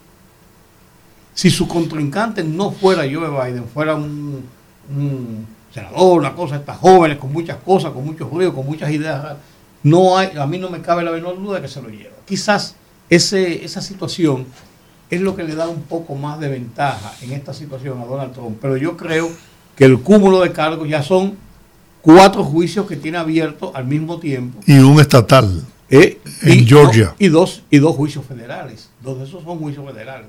Este es un juicio federal.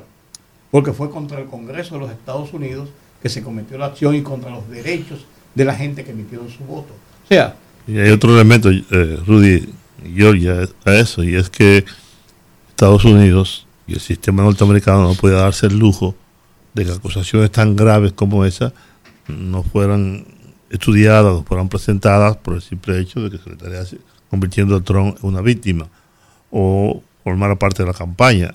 Ellos estaban obligados a que ese proceso judicial fuera, fuera llevado a cabo. No importa si se trataba de Donald Trump o se trataba de ti. Es un problema de cumplir con un rigor, con un ordenamiento jurídico propio de ese país. Ahora, yo lamento, yo creo que en Estados Unidos hay que producir, hay que producir algunos cambios sustanciales en su sistema de elección, ¿no? Que me parece a mí discriminatorio, porque no gana el que saque más votos. No, Hillary le llevó 3 millones Tres y pico. millones, y sin embargo fue la presidenta de Estados Unidos. Yo creo que eso hay que cambiarlo. Y aparte de que Donald Trump, además, hay un otro elemento. Yo lamento mucho que un país tan poderoso, tan grande, con tanta influencia en el mundo, se debata entre Joe Biden y Donald Trump. estoy diciendo. Y Donald Trump. Es decir, ¿hacia dónde va ese país? ¿Qué es lo que está pasando? Alguien debe como decir, vean acá, ¿y qué es esto? Es una locura. El país más poderoso del mundo, la potencia más grande del mundo, que tiene más de mil bases militares regadas por todo el mundo, que decide la suerte de muchos países, de muchos presidentes en el mundo. Se debata entre Donald Trump y Joe Biden. Donald Trump, que es, está desquiciado, que ha cometido muchísimos er- errores en la política, que ha hecho lo que ha dado su maldita gana. Y este señor, que obviamente está descalificado, Muy disminuido. Muy disminuido. Pero eso ¿No? que tú dices de los cambios, y es lo que ha llevado con mucho más razón a este proceso contra Donald Trump, es que ni siquiera él ha sido una persona que dice, bueno, se cometieron errores y vamos a enfrentar la justicia. Lo que ha desafiado el sistema. Sí, un sistema totalmente. basado principalmente en la justicia y la ley, con virtudes y defectos, está basado en eso, y él Claro. desafía el sistema para una candidatura de la presidencia con acciones que se le indican cometidas desde la presidencia. Entonces, no, pero- hay, no hay otra vía pero, que hay que pero, primero, el asalto al, Capitolio, es una cosa que no se había visto No, que- nunca. no, que lo vio todo el mundo en televisión en vivo. ¿Verdad? En la cuna de la democracia y todo aquello. Eso fue insólito. Y entonces este hombre, desafiando el propio sistema, Que él dice representar como presidente. ¿verdad? Y que lo Entonces, hizo en es, decir, es toda una contradicción. Además, nunca antes se había visto en los Estados Unidos la intención de dividir es al pueblo norteamericano. Y lo logró. Y lo logró. Sí, las estadísticas Dividido en función de clases sociales incluso. Y de clase de, de- de todo tipo, incluso de etnia. De, exacto. El, el- el centro y el medio oeste de los Estados Unidos, blanco todo de un lado, la clase más conservadora de otro lado. Eso, eso fue, eso fue. Y por eso, ese desafío al sistema tiene que llevar estas consecuencias. No, no, si, si, se- si él le saca ventaja política, en el- tendrá que se la sacará, pues, había que enjuiciarlo. O sea, no podía ser de otra forma. Juan, tú que eres un fanático de los vehículos eléctricos. ¿Cuándo se construyó el primer vehículo eléctrico? No en no tengo- 1910. no tengo la más puti- la el Detroit Model D, que podía recoger, oye, 340 kilómetros a una velocidad máxima de 32 kilómetros por hora, que era la velocidad eh, habitual para esa época.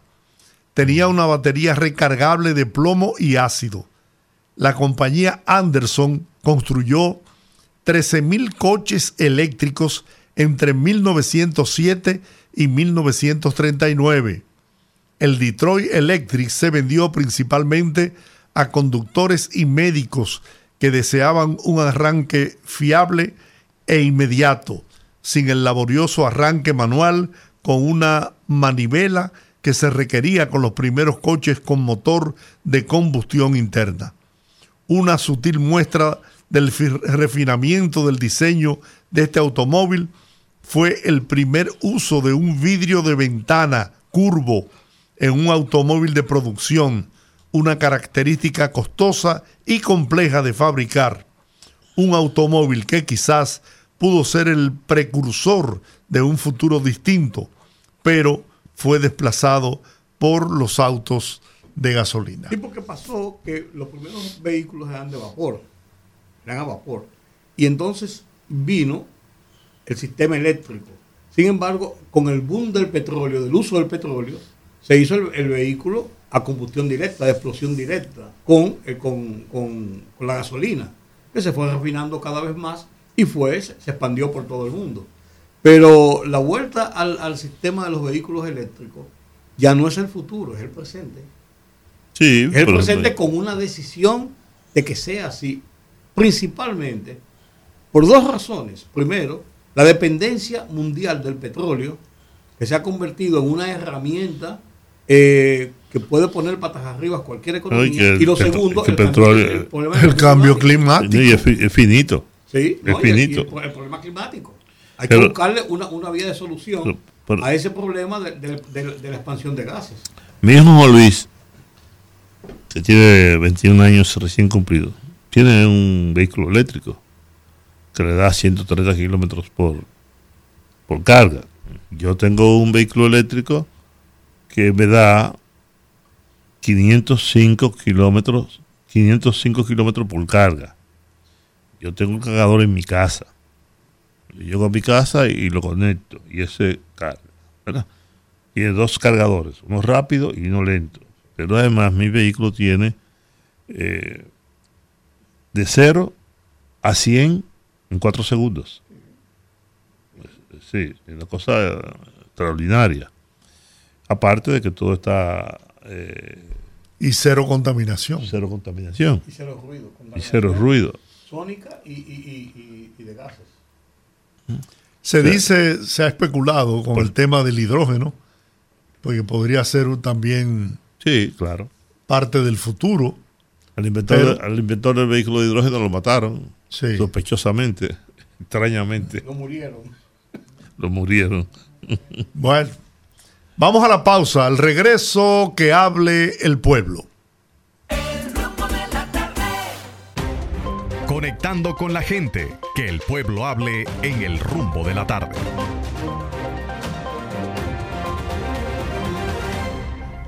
...809-682-9850... ...repito, 809-682-9850... ...las internacionales en el 1-833-380-0062... Ahí están. Buenas tardes. Buenas tardes, poderoso. Sí, señor. Déjame hacerte una corrección, que ustedes dicen que los vehículos eléctricos no son contaminantes. Son contaminantes porque se cargan con la energía producida por el petróleo. Y cuando termina la vida útil de la batería, es sumamente tóxico al medio ambiente. Por otro lado, eso de los debates en las elecciones serán interesantes. Por ejemplo, aquí hay cuatro temas que tenemos que hablarlo claro. Corrupción, narcotráfico, seguridad y el tema haitiano. Y también preguntarle a estos políticos cómo es posible que tú tengas ministros que tengan una agenda personal independiente manejada por organismos internacionales como la ONU y que incidan y decidan la vida nacional. Gracias y buenas tardes. Muy bien. Vamos a ver usted. es Buenas verdad, tardes. Todo es contaminante. Buenas tardes. Lo que son los niveles de contaminación. Sí, buenas. Bueno, yo estoy, de- yo estoy de acuerdo con Juan Teal con relación a, a lo que él y dejó Yanalán en, en la Procuraduría. Y yo decía cuando Luis cogió el gobierno que pues sucedían cosas, que se le pichó una goma, que se... un viaje de cosas que sucedieron, que ellos tenían que revisar y cancelar. Porque cuando viene a ver hasta abajo del escritorio, abajo de la mesa, hay un micrófono puesto en, la- en- el despacho de Luis. Y eso pasó con la Procuraduría. Yo le decía ayer que en el PLD caían presos, pero no iban a la cárcel. Porque era una contubernio. Ellos dejaron amarrados hasta los presos de la Victoria, Najayo y toda la cárcel. Porque eso fue una contubernio. Y hasta que este gobierno, mi gobierno, el PRM, aunque seamos políticos todos, pero hay que desentar la política y la corrupción, porque nos vas a arropar. Bien. Vamos a ver usted. Buenas tardes. Buenas tardes. Sí. Sí, con relación a las elecciones del congresuales, Sí. Me siento muy escéptico con la democracia de este país, porque cada cuatro años estos políticos le ofrecen una serie de cambios que van a hacer. ¿Por qué no la reforma de la salud, por ejemplo? Tantos años. El Código Procesal Penal, tantos años. Y así sucesivamente. Eh, no, verdaderamente muy decepcionado con la democracia de este país. Muchas gracias. Bien. Vamos a ver usted qué opina. Buenas tardes. Buenas tardes, don George. Sí. Olga, Rudy Hola. y Juan Teacho. Fíjense una cosa. Donald Trump tiene que ser condenado como quiera que sea. ¿Por qué? Porque si no lo condenan, montaría un precedente que venga otro presidente y por una rabieta haga lo mismo que hizo Donald Trump. Eso por una parte. Pero no hay un solo Donald Trump, hay otro Donald Trump. Lo que pasa es que uno es un poquito más oscuro y Donald Trump es rubio. Aquí te Donald Trump. Leonel Fernández Sánchez ha pegado su gana y está ahí como igual que Juancito el Caminador.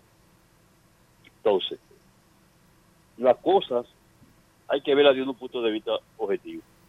Yo creo mucho en Juan H, pero yo diciendo de que él quiere involucrar a Jenny Berenice. Y tú sabes la, la responsabilidad que ha tenido Jenny Berenice tomando todas esas decisiones y, y mandando toda esa gente donde tiene que mandar. Y de verdad que yo no entiendo que ella pueda tener dos caras. Por eso, en ese aspecto, yo diciendo de Juan de H. Pero Juan de H. es un buen eh, interlocutor de las cosas que se reflejan en este sistema. Que la pasen bien. Muy bien. Pero yo no digo Buenas. Bueno, nada. eh, yo quiero que ustedes me aclaren algo. Porque es que los políticos, es como dice el que llamó ahora. Yo quiero que ustedes me digan, esta payasada que saltó el senador, que ahora va a ser y que el senador va a aspirar por el distrito. Yo no entiendo esto. Yo no entiendo. En realidad yo quiero que alguien que sepa, que sepa no política, no, la, la, la ley electoral. Porque si ese tipo fue es senador por la provincia, ¿cómo va a ser candidato y que senador por aquí? Claro, pues además se supone que él debe vivir aquí. Para eso. Entonces, Entonces, eh, no entiendo. Además, además, mire, no importa lo que él aspire aquí, va a perder. Él va a perder, lo va a perder todo. Pero no es que la aspire, es que lo quieran todo. ¿Me entiendes? Y aparte de eso, esta gente que quieren tantos partidos y que le aprueben tantos partidos para después estar diciendo que no tienen candidatura en ningún lado. Entonces, ¿cómo que la aprueba y cómo que la Junta hace esa investigación de locales? Que no tienen ninguno local y no tienen gente en ningún lado. Entonces, le aprueban los partidos para ir al erario del pueblo, de los impuestos de nosotros. Yo no entiendo también esa parte. Bien. Vamos a ver usted. Buenas tardes. Sí, buenas tardes, poeta Misa. Oh, poeta, ¿cómo está? Bueno, re- más o menos reinventado con, el paso del tiempo. Hay momentos que uno necesita eh, reflexionar sobre ciertas cosas en la vida que nos parecen a veces una tontería, pero que después uno ve que tenían sentido. Me alegro, poeta Juan de Hacho, sobre torno a esta emisora. Les amo, les quiero, Dios me lo bendiga y que, como dice la canción El Todopoderoso, esto es la voz, que el Señor nos libre de la de acabar. Bien. Bueno, Gustavo Sánchez del PLD en una en su cuenta de Twitter. Bueno, ojalá que esto no sea un hackeo, ¿verdad? Pero me llegó de una fuente que no creo que se preste a eso. Dice, el PLD en el Distrito Nacional somos 245 miembros de su comité central y 24 lo somos de su comité político. pero parece que este territorio es un terreno baldío o que los que estamos acá estamos pintados en la pared. Somos unos inútiles que tenemos que traer refuerzo del campo para las candidaturas. Sí, eso, eso tiene una lógica. Acuérdate que Gustavo es aspirante a la senaduría por el Distrito Nacional a la candidatura y le está contestando directamente a su compañero eh, de partido, a Iván. Iván es del Comité Central y es legislador y Gustavo es legislador más abajo, pero es del comité político. ¿no? Y de la capital. Y de la, capi- y de la capital. Vive ahí en Villa eh, Bueno, no sé si vive, pero él es en Villajuana, por ahí. Sí, ha, si- ha sido, no, y ha sido, no se le puede quitar un trabajador de la política de la capital toda la vida. Yo que desde chiquito, está- bueno, desde Este chiquito señor- de todas maneras, pero este señor viene del campo. Desde pequeño. Viene del campo y así que yo voy a aspirar a. No enti- sí, yo no lo entiendo tampoco, ¿eh? Porque él no tiene la raíz, no tiene la, no tiene la no tiene la, la estructura. Bueno, Pero lo, más me- que podrá tener es dinero. Y con dinero no se gana la capital nada más. A mí, a mí me luce, puedo estar equivocado, que eso es parte de una estrategia del PLD de colocar una figura como Iván Lorenzo que ha tenido un protagonismo, hay que Sí, reconocerlo. pero no lo conoce nadie aquí. Está bien. Pero eh, colocar a Iván Lorenzo como candidato en el Distrito Nacional, el PLD, en una eventual alianza con la Fuerza del Pueblo, hay, obligatoriamente la FUPU tendrá que apoyar al, al candidato PLDista. Sí, Porque eso- eso- ¿a quién tú le puedes eso es una- enfrentar? Es una, eh, ganancia de causa. Está Entonces, pues, bueno. está, está colocando a un candidato que no lo conoce nadie en la capital. Habría que buscar a alguien que tuviera, que tuviera condiciones. Sí, yo entiendo eso que tú dices, Jorge. El tema está, el tema está en eso. ¿Quién es el candidato? Porque tú traes una figura realmente Claro. que pueda representar. Tú dices, bueno, yo estoy haciendo una estrategia que puede ser ganadora, que vamos a suponer. Además, de acuerdo con la ley, él tiene que tener un tiempo, un tiempo viviendo aquí en la capital. Bueno, pero si están presentándolo, debe, debe cumplir con ese aspecto. O sea, porque o sea, no vive creo aquí- que pueda, no pueda vive ser aquí loco. o vive allá en el campo por el cual es senador. Él vive aquí porque yo dudo que él vaya a Elías Piña muy frecuentemente. No, y hay, y hay, y hay, un, caso que en, la- las provincias principalmente se da en el caso de las provincias de lo que se llama el sur profundo, Elias Piña, Pedernales, Bauruco, por allá, que muchos de ellos han emigrado a la capital, mantienen su eh, inscripción allá y viajan a los procesos electorales a votar allá, pues son votaciones de, eh, hay 15 mil personas. es 20.000 verdad, es verdad, pero en su registro consta eh, que él vive allá. Es lo que te iba a decir, pero está el registro. Entonces tendría que eh, iniciar un proceso para demostrar Claro. que cumple también con el, con el tiempo aquí. O sea, es más O sea, complicado. yo tengo una esposa allá y un amante aquí.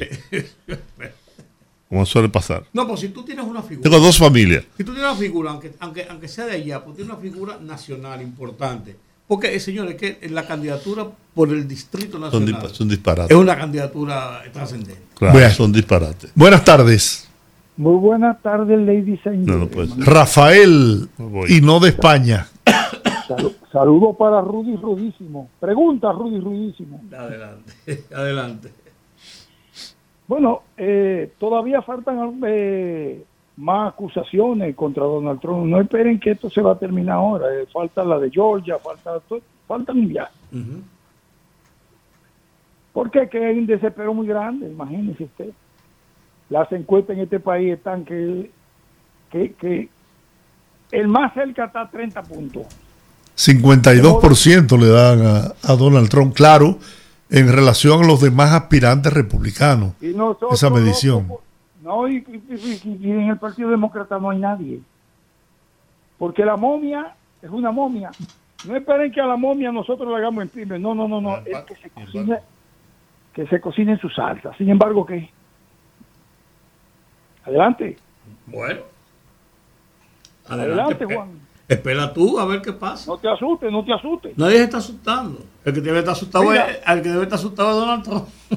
No, óyeme, nosotros lo que queremos es que él caiga preso para elegir por primera vez un presidente preso. Pero por Dios, eh, por, por- por Dios, Rafael, hombre, tú no vas pensando. Pero mira, lo que Juan comentaba hace un momento eh, es digno de ser, de, de llamar a preocupación.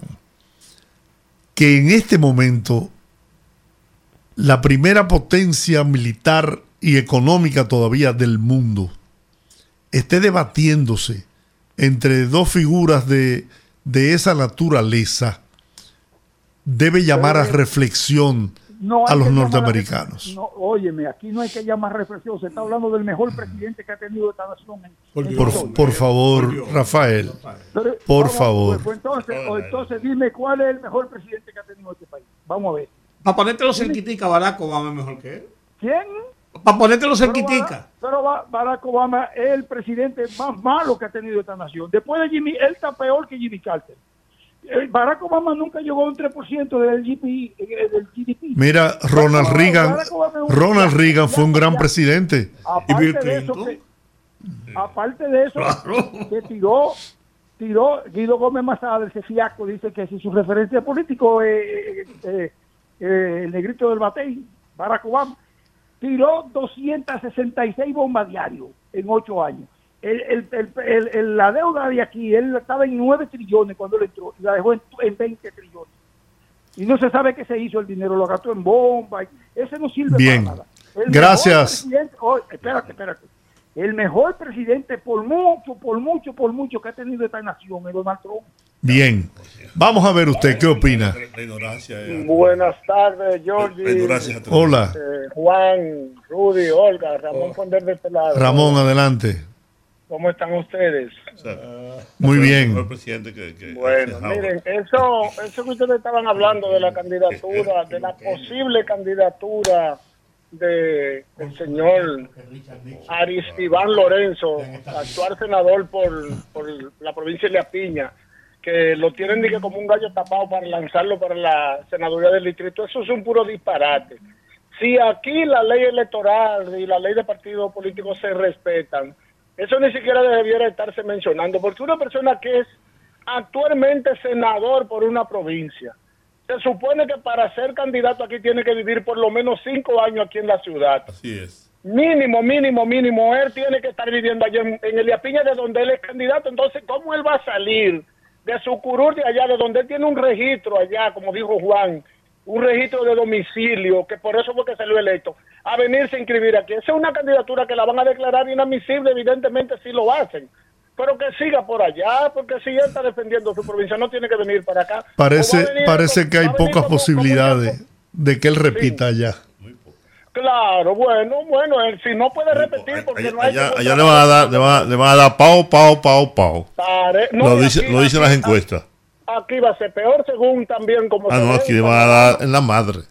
Exactamente. Miren, ayer yo hice una llamada donde decía que la propuesta de Domingo Contreras es una propuesta digna de tomar en cuenta y varios de los oyentes comenzaron a decir que uno como que se disfraza.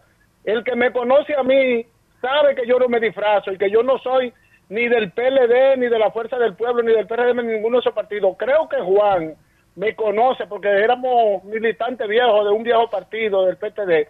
Y yo he seguido mi línea y mi trayectoria. Y George y Rudy y el mismo Juan, que saben que yo llamo esos programas, saben muy bien que yo no hago ningún tipo de contubernio con ninguno de los partidos del sistema. Que Bien, yo tengo Ramón. una posición muy clara. Muy bien, buena. bien. Vamos a ver usted, buenas tardes.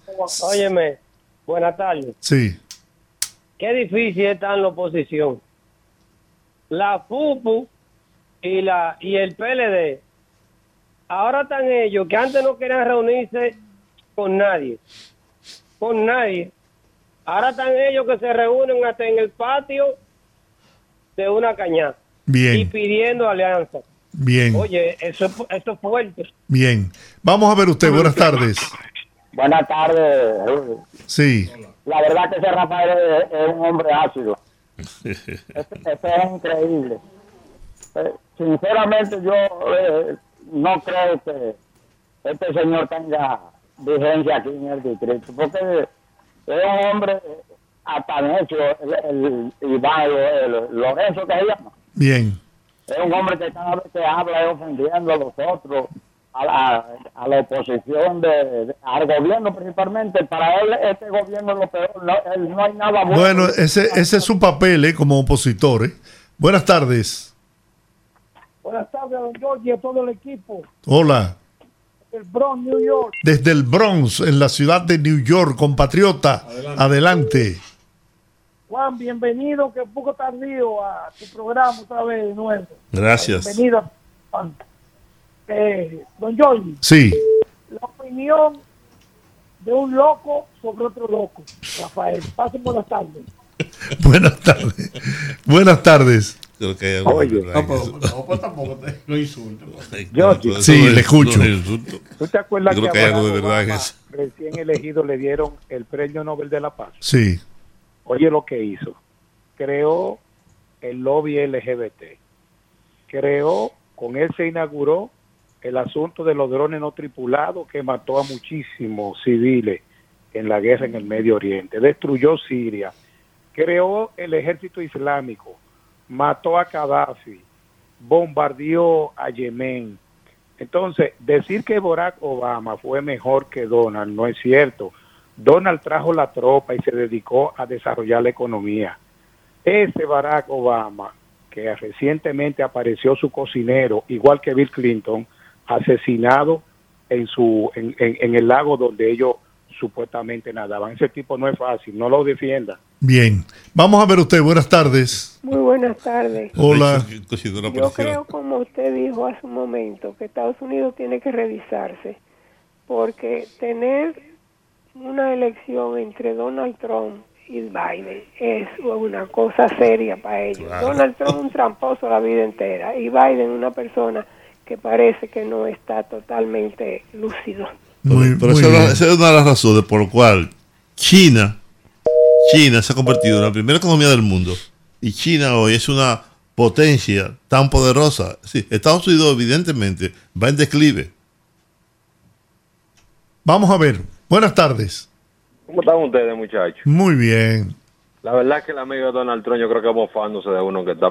George Bush, George Bush es mejor que, que- que Bill Clinton, que muchos dicen que, que... Ahora me olvidó el nombre de Caco, Caco Muñeca. ¿Cómo que, de, ¿Cómo que se llama el Caco Muñeca? Me olvidó el nombre. Bill Clinton. No, no. ¿Eh? Ah, Donald Trump. De- de- de- George Bush es mejor que Donald Trump. Eh, George, eh, Rudy. Por a mí casi las lágrimas se me salen con, con un esposo que, está- que tiró el, el aspirante a síndico por la FUPU de, de Santo Domingo Este.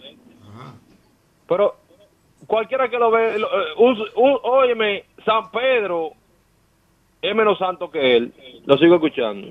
Vamos a ver usted por qué cierto, opina. Por cierto, apresaron a la Buenas señora que mató al chino aquí en España. Mi pregunta es cómo esa señora puede haber matado al chino, pudo irse a España. No, ahí, ahí dice, ahí dice, ahí hay la forma como se fue. Ajá. Top 5 países. Se fue de aquí a Colombia. De Colombia viajó con documentos falsificados, consiguió documentos Ajá. falsificados. Viajó a Brasil. Wow. De Brasil con documentos colombianos. Viajó a Qatar, donde podían entrar sin ningún visado los, los colombianos, y de Qatar se fue a Barcelona. Bien. O sea, ella hizo un toda- peligro. toda- toda una travesía. Sí, pues, pues, sí, Buenas. tuvo que Quería decirle que lo que pasa es que Trump es una persona que no tiene, como dicen, freno en la lengua a nivel popular.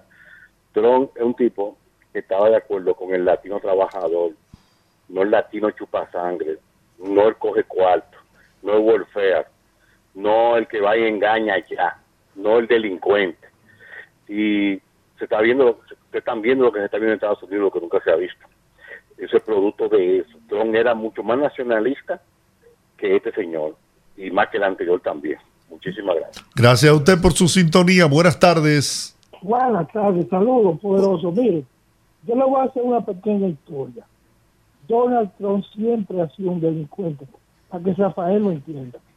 El abogado de Donald Trump en los años 60 se llamó apellido Cohen, que era el abogado que acusaba a, los- a la gente de comunista, él y el papá. Pero ese señor, tú sabes lo que era, era un pedófilo y homosexual, de hecho murió de sida.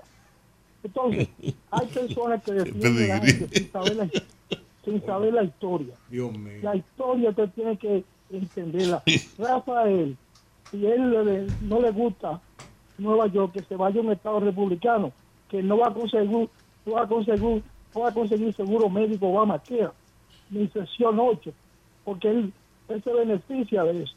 Solamente solo quiero decir eso. Gracias. Muy bien, gracias por la sintonía. Vamos a ver esta Nada llamada. más quería decir eso.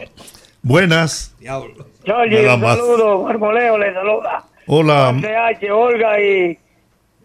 adelante Ay, Marmolejo, adelante, que me queda poco Bien, bien, tiempo. Lo que pasa es con Iván Lorenzo que él sabe que lo van a barrer allá. Tiene vergüenza de perder en su provincia. Y aquí, él me prefiere perder aquí, porque también pierde aquí también. Muy bien. Vamos a ver la última llamada. Buenas Sí, tardes. buena. Juan, Sí. como a veces tú tienes acceso al presidente, dile al presidente que cuando vaya los lunes al Palacio de la Policía, que mientras menos generales se reúnan, la cosa le va a salir mejor. Bien. Señores, terminamos por hoy. Gracias por acompañarnos en el día de mañana. Mañana es viernes. Mañana es viernes de Bellonera. De 5 a 5.30 comentarios, análisis. Pero a las 5.30, oh Dios mío, el oasis. ¿Cuándo, que tu cumpleaños? Yo. ¿Sí? ¿El viernes o el sábado? Sábado. Para dedicarte el programa, por favor. Hasta mañana, amigos. viejo, Bendiciones. Rumba 98.5, una emisora